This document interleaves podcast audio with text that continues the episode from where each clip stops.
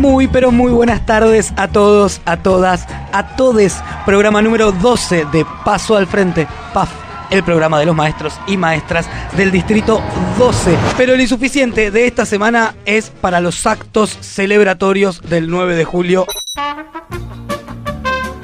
Nuestro presidente Ojitos de Cielo sacó a, a pasear a su candidato a vice porque anduvo con Pichetto de, de acá para allá. Se comparó con los próceres de 1816, desfile militar con 4.000 efectivos. A Aldo Rico en el desfile, los aplausos. A Wad, radical, el ministro de Defensa del gobierno, diciendo que eh, lo de las carapintadas había sido algo chiquito, Algo chiquito. y no había puesto en jaque a la democracia. Un tanque sin freno lo chocaron contra un árbol. Muy Así que bizarro. el insuficiente para todos ellos ¡Ay, pero qué vergüenza, qué vergüenza! ¡Tiene insuficiente! Y al respecto vamos a hablar con Rafa Klexa, dirigente de la CETEP acá en Capital, que el martes pasado, 9 de julio, trataron de organizar en el obelisco una actividad. Rafa, ¿nos estás escuchando? ¿Qué tal? Buenas tardes. Pero a diferencia de River, nosotros tenemos un trabajo cotidiano con las casas refugio, Casa Puente, Viento de Libertad, Frida Kahlo, es decir, tenemos hasta eh, dispositivos para chicas trans que puedan pasar la noche, es decir, tenemos un gran trabajo. Eso por supuesto el gobierno no lo permitió. Cuando empezaron a llegar los colchones, empezaron a la piña, no- bueno, están ahí los videos. Ahora con Bolsonaro en América Latina, digamos, es un discurso populista por derecha. Lo que más le duele al gobierno que es la solidaridad, la, res- la soya popular. La gente sin organización se vuelca a las calles a dar solidaridad. Sí. Eso le duele muchísimo y no lo puede permitir.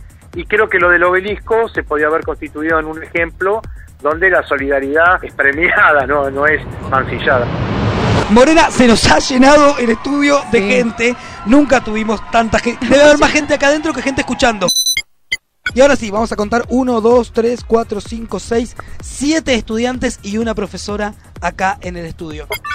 Hola, mi nombre es Tatiana, soy de la cooperativa Nuyan y estoy dentro del bachillerato de la economía popular cartonera.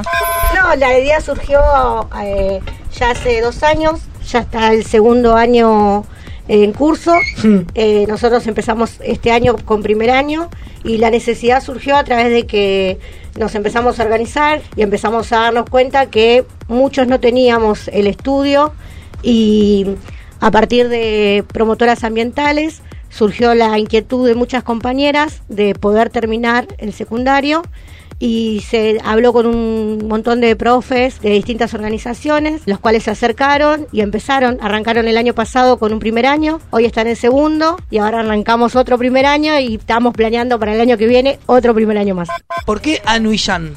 Bueno, Anuillan eh, tiene la particularidad de ser un nombre mapuche, eh, que significa mujer decidida, es la mujer que toma las riendas de su vida.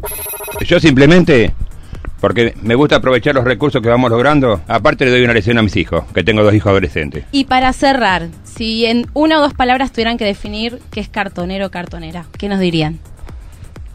Yo estoy orgulloso. Mire, el cartonero muchas veces fuimos, digamos, mal vistos. Pero Sí. un cartonero no roba, trabaja y se esfuerza por su familia. A mí me llevó a ser cartonero en el 2001 cuando nació mi hijo y quedé sin trabajo. Y trabajé duro y parejo y estoy acá y con los años progresado gracias a la cooperativa y a que nos unimos. Y estoy muy orgulloso de lo que hago y lo voy a hacer hasta mis últimos días.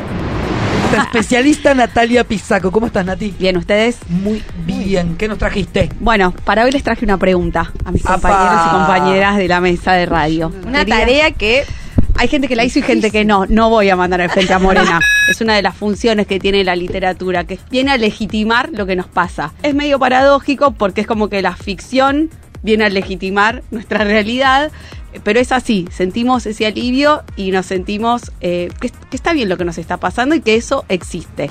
De eso habla un libro que se llama Los Mundos Posibles, que es de Gabriela Larralde.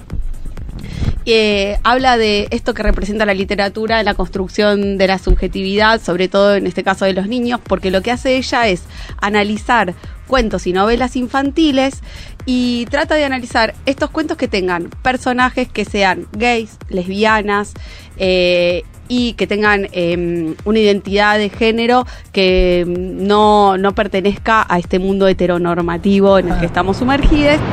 PAF, la pesadilla de los injustos. Hasta el viernes que viene. Paso al frente, viernes de 18 a 19 por Radio Presente.